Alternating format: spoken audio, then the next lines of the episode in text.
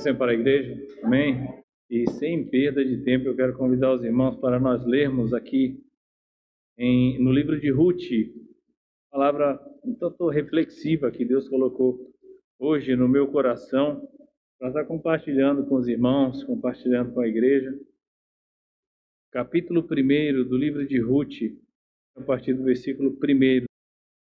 E sucedeu que nos dias que os juízes julgavam Houve uma fome na terra, pelo que um homem de Belém de Judá saiu a peregrinar nos campos de Moabe, ele e sua mulher e seus dois filhos.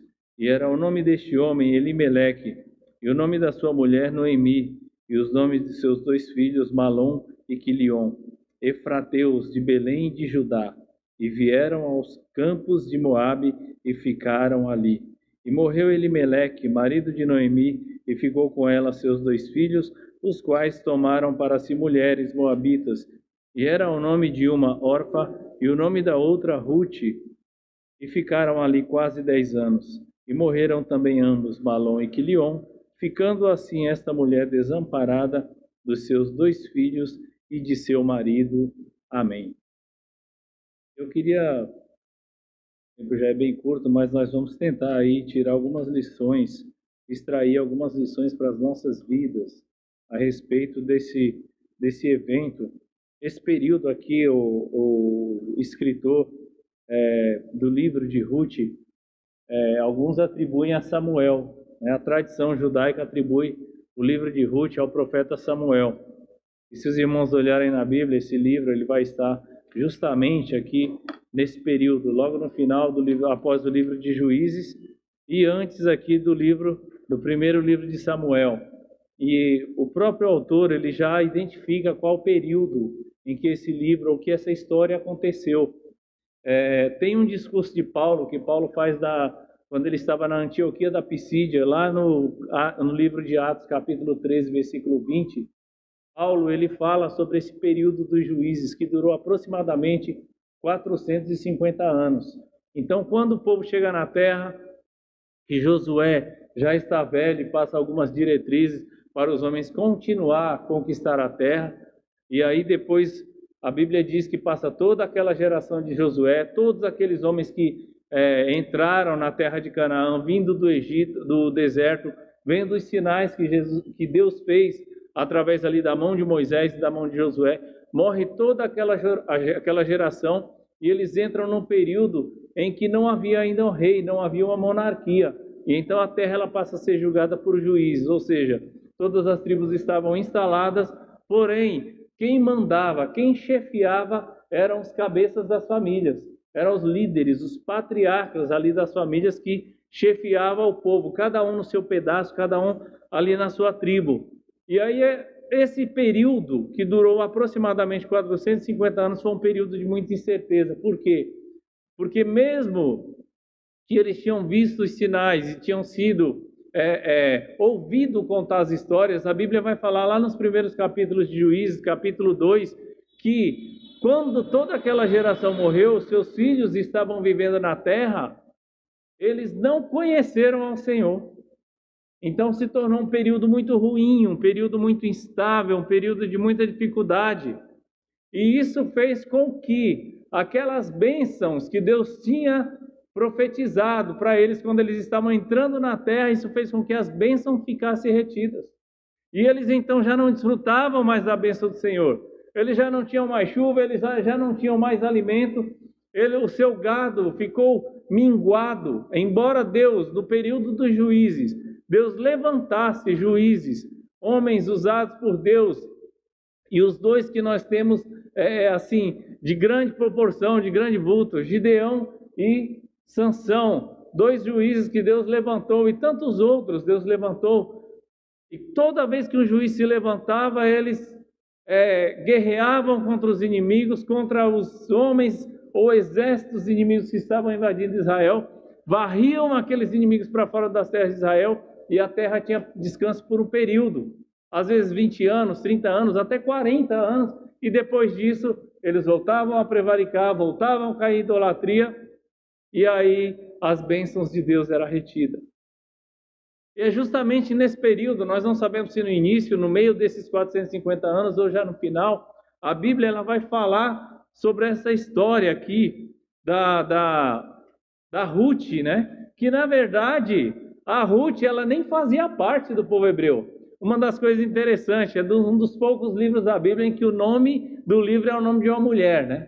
Ruth e Esther é um outro livro, então algo bem fora do comum para nós vermos, né? Geralmente as, as, os livros da Bíblia têm nomes de homens ou nome de alguns é, é, evento que aconteceu naquele período em que o livro foi escrito, mas fora do comum esse livro aqui, o nome é o nome de uma mulher.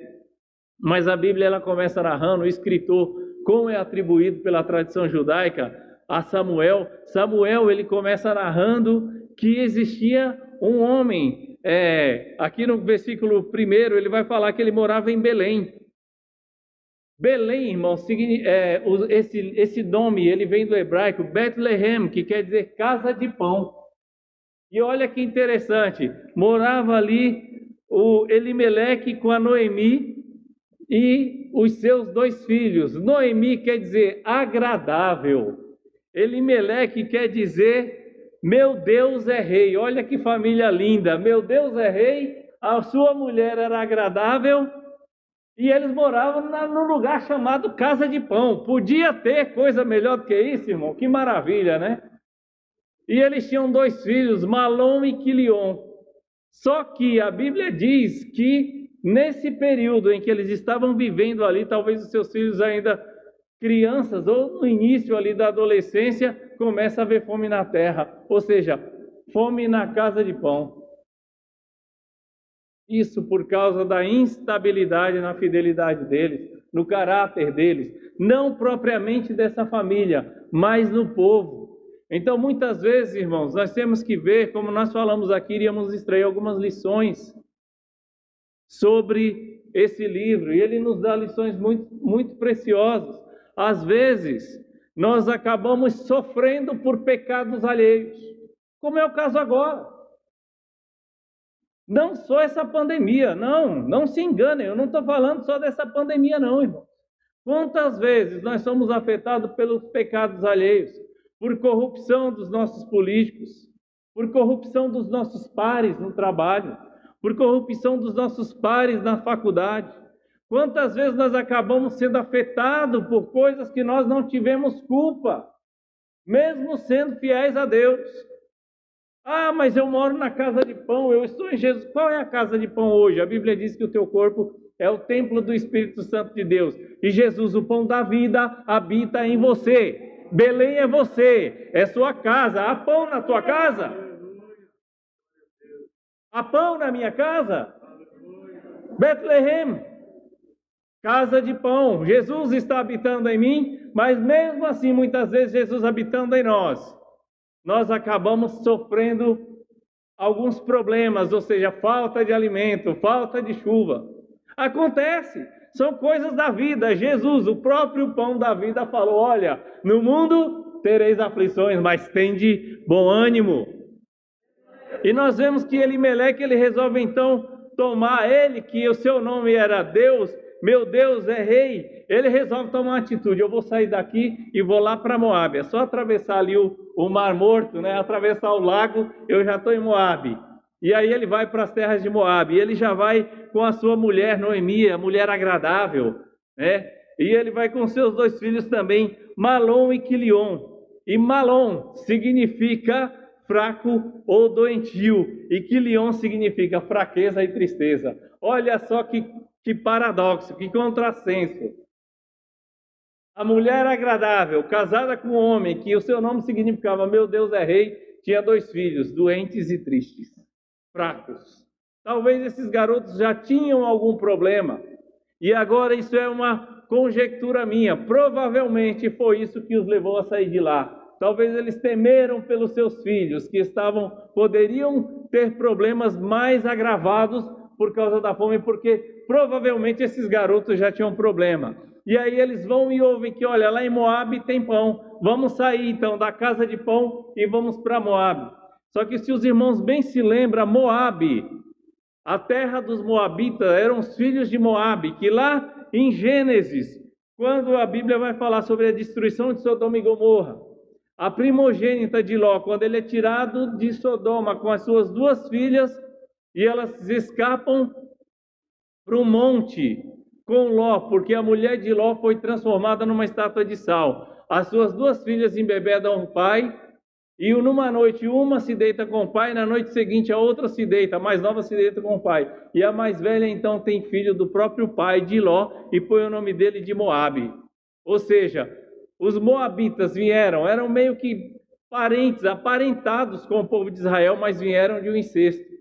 Só que Elimeleque ele não se atentou, ele sai da casa de pão e vai para Moabe. Lá se adoravam outros deuses, lá se buscavam outros deuses.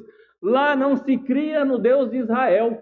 E aí eles resolvem então ir para lá. E lá ele passa, eles passam 10 anos. E nesse meio tempo, os filhos deles crescem e eles se casam. Malom, ele vai casar com a Ruth. E Quilion vai se casar com a Orfa. Ruth quer dizer amizade. E Orfa quer dizer gazela nova.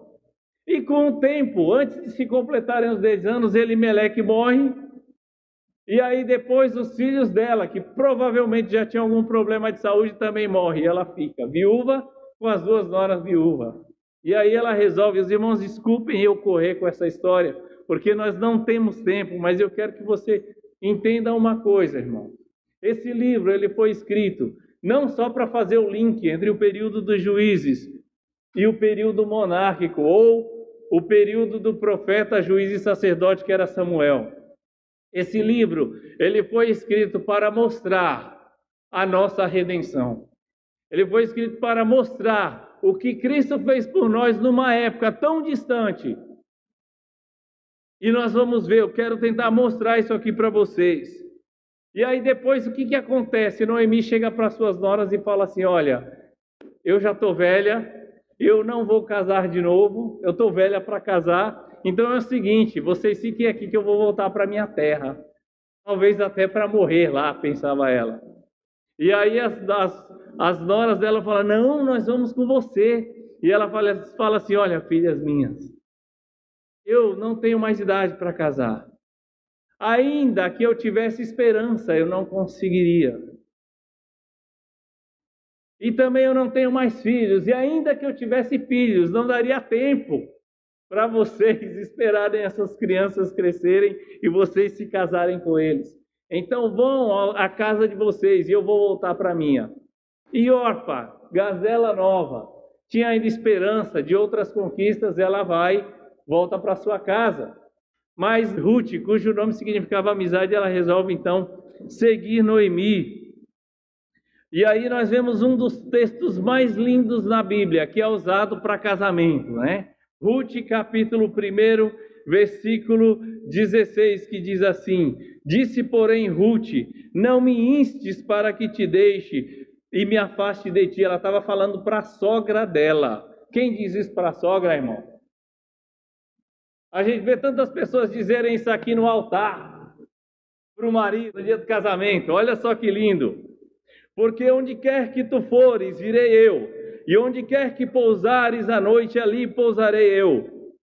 O teu povo é o meu povo, o teu Deus é o meu Deus.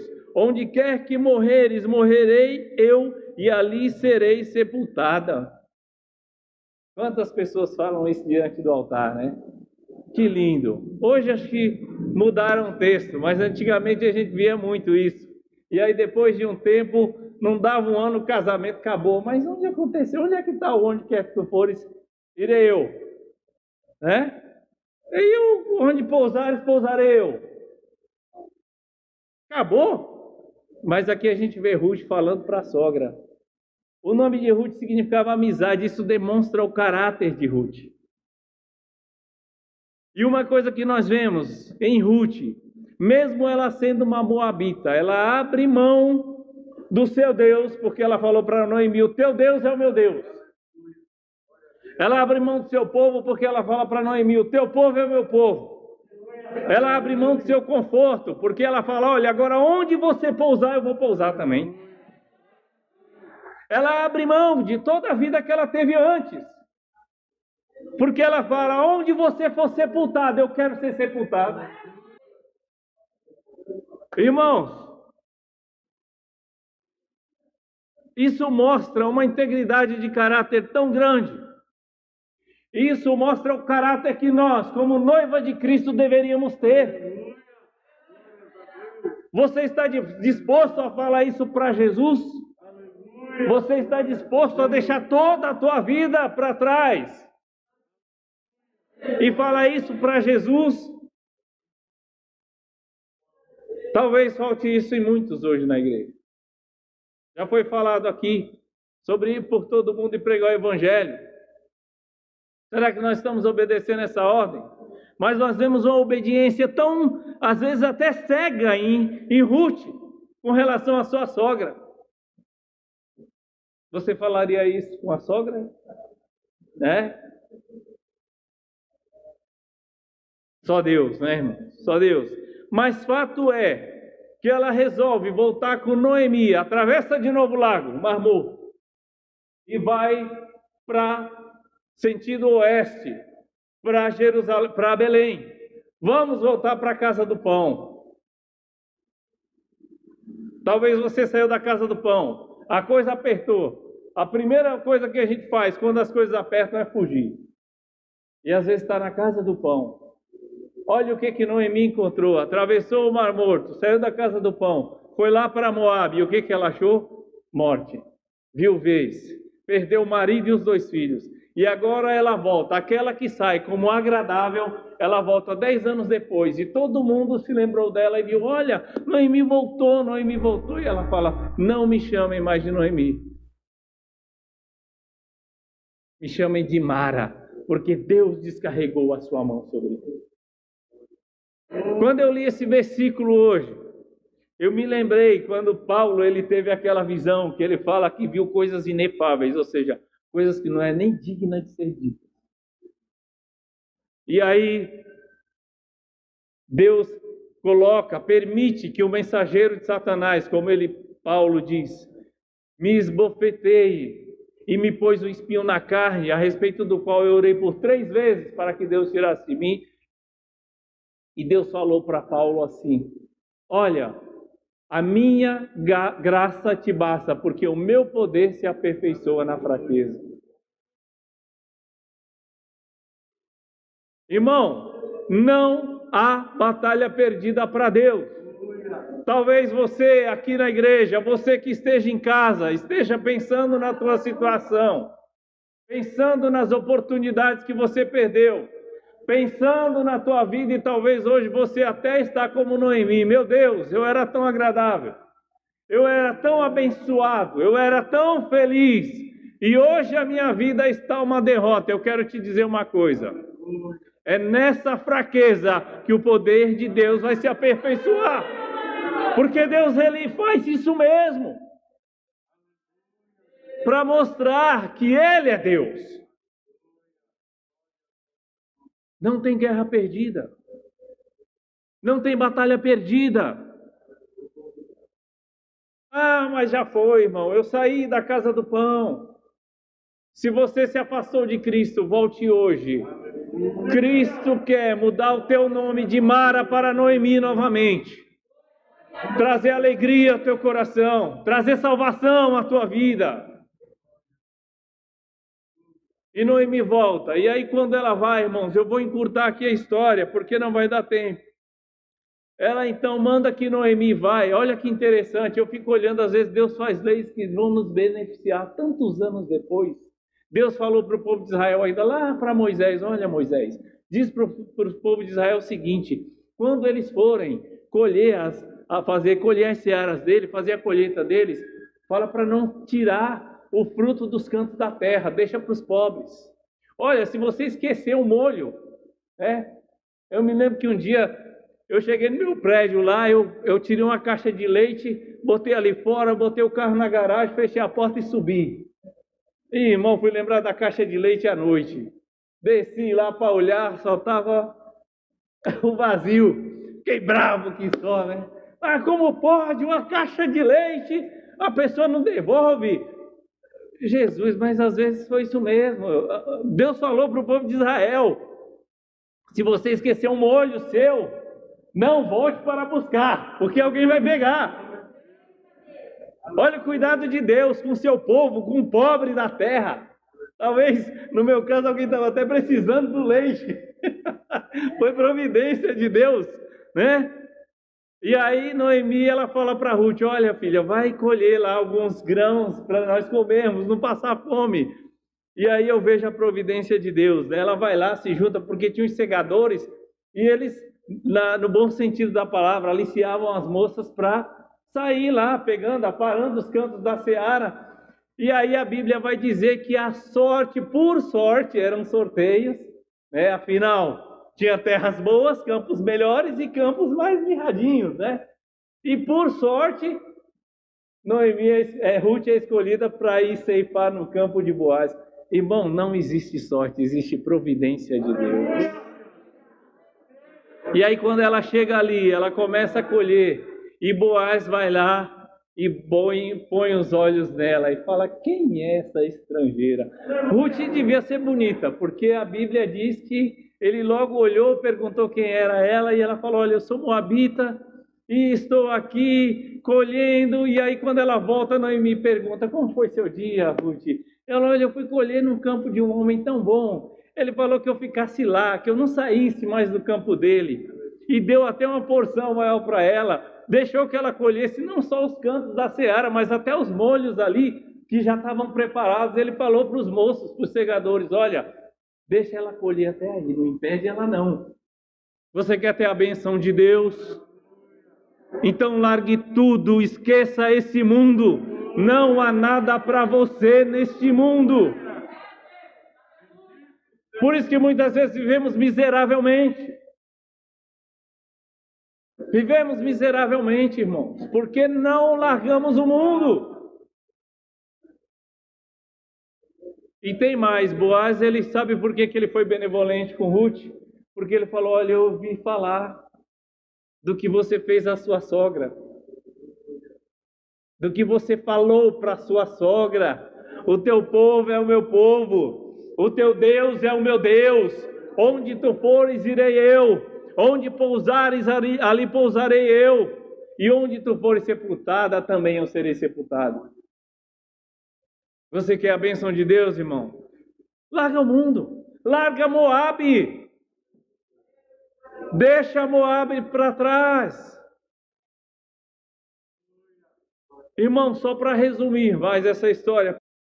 No capítulo 3 é um dos capítulos desse livro que eu vejo uma coisa interessante. Porque Noemi, ela sabia dos seus direitos. E ela sabia que ela tinha que reaver a terra que ela tinha deixado quando ela partiu. Mas isso só era possível se ela, Noemi, se casasse ainda com algum parente de Elimeleque ou a própria Ruth, que era a nora dela. E aí ela vai e fala para Ruth assim: Olha, Ruth, hoje está uma noite agradável e está ventando, está uma brisa suave. Provavelmente Boaz vai padejar, ou seja, vai separar hoje, lá na eira, que era um lugar alto, o grão da palha. Então você vai lá e não te dá a conhecer. Quando você chega lá, você se deita aos pés dele, descobre os pés deles e se deita aos pés dele. E aí a Bíblia diz que Boaz terminou de fazer o seu serviço, deitou lá perto de uns grãos, lá dos cereais, e ele estava cansado porque já tinha tomado um vinho e comido bastante e adormeceu. Ela foi lá, descobriu os pés dele, tirou os calçados dele lá e, como, e se deitou aos pés dele. Boaz, o nome Boaz significa rápido, ligeiro. Mas tem algumas dicas e alguns comentaristas vai fazer, vão falar. Eu nunca tinha visto isso. A maneira como Boaz fala com Ruth, filha, ele sempre chama ela de filha. E outra coisa, Ruth, quando ela chega lá e se deita, ela espera. Deixa o vento fazer o seu trabalho, congelar os pés dele. Até que a Bíblia diz que ele desperta, se, se tremendo de frio. E aí, quando ele vê aquela mulher deitada aos seus pés, quem és tu? Sou Ruth. E aí ela fala: lança a tua capa sobre mim. Lançar a capa sobre uma mulher naquela época, irmãos, nós temos que ver os costumes da época. Ela estava deitada aos pés dele, ela não estava deitada com ele, ela estava deitada aos pés dele. E quando a mulher falava, lança a tua capa, ou a aba da tua capa sobre mim, ela estava pedindo ele em casamento. Nossa, que assanhada, né? Essa Ruth, né? Não, não. Alguns comentaristas vão falar o seguinte: que Boaz, ele era bem mais velho que ela. Olha o que, que Boaz vai falar para ela assim em Ruth, capítulo 3, versículo 10. E disse-lhe ele: Bendita és tu do Senhor, minha filha. Melhor fizeste esta tua última beneficência do que a primeira, pois após nenhum jovens fostes, quer pobres, quer ricos. Alguns comentaristas vão dizer que por, pelo fato de Ruth ser bonita, muitos homens ali, alguns jovens ficaram é, é, enamorados por ela. Mas Boaz, pelo fato dele ser mais velho, ele ficou tímido. Talvez ele pensou: é muita areia para o meu caminhão. Não vai dar para mim. Eu não tenho outra molecada nova aí, todo mundo novo, forte, bonito, rico. Não dá para eu competir. Só que Noemi já tinha falado para Ruth: olha, ele é da família de Elimelech. E ele é o remidor nosso. O que, que era um remidor? Eu não vou ler, irmãos, porque não vai dar tempo, mas você leia depois. Deuteronômio 25, capítulo, capítulo 25, versículos 5 ao 10. O que, que era o remidor? Sabe aquela parábola que os fariseus falaram para Jesus? Olha, Senhor, uma mulher casou, o marido morreu, o irmão casou com ela, o marido morreu, o outro irmão casou, morreu, era viúva negra a mulher, né? E aí os sete irmãos casaram com ela, morreu, por fim morreu a mulher também. Por que, que o cunhado tinha que casar com a viúva? Era lei. Era lei. Isso está lá em Deuteronômio, capítulo 25, versículo 5 ao 10. Para quê? Deus falou: olha, quando uma mulher morrer, quando uma mulher ficar viúva e não ter filhos, não tiver filhos do falecido, o cunhado, o irmão do falecido, vai ter filho com ela. E o primogênito, bastava ter um, vai assumir a herança. Deus fez isso por causa de herança, para que o nome do falecido não fosse apagado.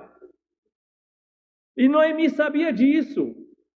É por isso que é bom você conhecer seus direitos. Mas calma, que eu estou falando de, de alguns direitos espirituais, tá? Não vem aqui, então, Deus me dá minha casa, me dá meu carro. Não, não é nada disso. Não é nada disso, irmão. Mas é bom você conhecer seus direitos. E o que, que acontece? Noemi, sabendo disso, que Elimeleque, que Boaz era remidor, ou seja, o parente mais próximo, aquele que deveria tomar a viúva, ela abdica do seu direito. Ela, ela já estava velha para casar, mas ela falou: Bom, Ruth é minha nora, tá nova, é bonita, vai lá, filha, se deita aos pés dele. E ela se deitou lá. E quando ele acordou, e ela falou: Olha, lança a tua capa sobre mim, a aba da tua capa, porque tu és o meu remidor. Ela estava falando justamente isso, Boaz. Você é velhão, tinha muito garotão novo aí, mas eu quero você, porque por lei você é meu remidor. Irmãos, Boaz é uma figura de Cristo. Nós já estamos indo para o final dessa mensagem. Boaz ele aceita isso, só que ele falou: Ruth, tem um outro remidor, um outro parente que é mais chegado a ti do que eu. E aí Boaz vai lá, conversa com outro, com esse outro parente, ele não quer assumir. Boaz arranca o sapato dele. A lei era o seguinte: se o cunhado não quisesse assumir, a viúva ia lá, falava para o sacerdote: Olha, sacerdote, eu fiquei viúva, meu cunhado não quer me assumir, não quer ter filho comigo para suscitar a semente do meu irmão. Ela ia lá, arrancava o sapato dele, do cunhado, e cuspia na cara dele. Era lei. Mas Boaz só arrancou o sapato lá do parente mais chegado, porque ele abriu mão. E Boaz ele aceita se casar com Ruth. Irmão, entenda uma coisa. Sabe de onde Boaz vem, de quem Boaz é filho? A Bíblia ela vai nos mostrar que Boaz ele é filho de Salmão e da prostituta Raabe, aquela, sabe aquela de Jericó, e aí Boaz, ele casa com Ruth. E se nós formos caminhar lá para o texto, para o final do texto, a Bíblia diz que Salmão de Raabe gerou a Boaz, e Boaz gerou Obed, Obed gerou Jessé, Jessé gerou Davi. Pega lá capítulo 1 de Mateus, você vai ver toda a genealogia até chegar em Jesus. É por isso que esse livro ele foi colocado aqui na Bíblia. Não há nenhuma nenhum assanhamento da parte de Ruth. Aquilo foi algo legal, era o costume da época. É por isso que é bom você reconhecer os seus direitos. Lá em Efésios, no capítulo 1, quando Paulo vai falar no, no, nos primeiros capítulos, ele fala das muitas bênçãos espirituais nas regiões celestiais. É isso que Deus nos deu direito através de Jesus Cristo. Paulo ele vai falar lá também em Efésios que nós éramos por natureza filhos da ira. Você estava condenado, meu irmão. Você já nasceu condenado. Eu nasci condenado ao inferno. Olha que coisa horrenda esse nosso futuro, irmãos. Nasci para ir para o inferno. É a condição de todo ser humano. Mas Jesus, Jesus, a raiz de Jessé, que veio aqui de Ruth, por causa de uma moabita, que negou seus deuses e que falou: Deus, teu Deus, Noemi, é o meu Deus. Por causa dessa obediência dela, ela entra na genealogia de Jesus, assim como Raabe, e ela vai ser a bisavó do rei Davi. E através de Davi vem Jesus Cristo para nos fazer herdar as bênçãos espirituais nas regiões celestiais. E Paulo ainda diz mais: Bendito seja o Deus e Pai, o Pai do nosso Senhor Jesus Cristo, que nos fez agradáveis no amado. Foi isso que Jesus fez com você. Te tornou agradável. Nós tivemos uma lição alguns domingos atrás, se não me engano, acho que da escola dominical, não sei se era dos adultos, Efésios, né? Irmãos, como é ruim uma pessoa desagradável, né? E ele chega e pensa que está abafando, né? Não, e faz umas piadas e chega. E as pessoas olham assim: meu Deus do céu, não aguento essa pessoa. Sabia que você era assim para Deus? Sabia que nós éramos assim para Deus? Ah, Deus, eu tenho direitos. Eu quero, Senhor. Tu vai ter que me dar. E Deus olhava para você e sentia o mau cheiro do seu pecado. Mas Jesus veio para te tornar agradável. Jesus veio para te trazer salvação. Foi isso que Jesus fez por você. E se você ainda não aceitou esse Jesus, eu quero te dizer, desculpe a franqueza, mas essa é a realidade. A Bíblia diz: você é desagradável a Deus. Mas o Senhor pode mudar o seu nome, pode te tornar agradável, pode te tornar uma Noemi e pode te dar uma herança no céu. No céu. Guarde essa palavra no teu coração, meu irmão. Eu encerro por aqui. Desculpem, eu tive que correr um pouco. Mas leia esse livro com mais calma. Leia esse livro com mais calma. Você vai ver muitas coisas. E na figura de Boaz, você vai ver a figura de Cristo. Porque é isso que o livro vem mostrar. E mostrar que Jesus ele não faz acepção de pessoas. Deus permite que entre uma prostituta que logicamente se arrependeu e largou as suas práticas na, na genealogia de Cristo. Deus permite que entre uma moabita que abriu mão das suas práticas idólatras e se voltou para Deus. Irmão, se você quer ser herdeiro de Deus, co-herdeiro de Cristo, largue a sua vida em Moabe. Largue a sua vida em Moabe. Ah, mas eu já sou crente. Largue a sua vida em Moabe para que você seja herdeiro de Deus e cordeiro de Cristo. Eu agradeço a oportunidade em nome de Jesus. Que Deus em Cristo Jesus nos abençoe, te abençoe. Fale mais profundamente ao meu e ao teu coração aquilo que nós não conseguimos expressar. Que o Senhor Jesus, através do seu Espírito, fale mais profundamente ao nosso coração. Deus abençoe a todos em nome de Jesus.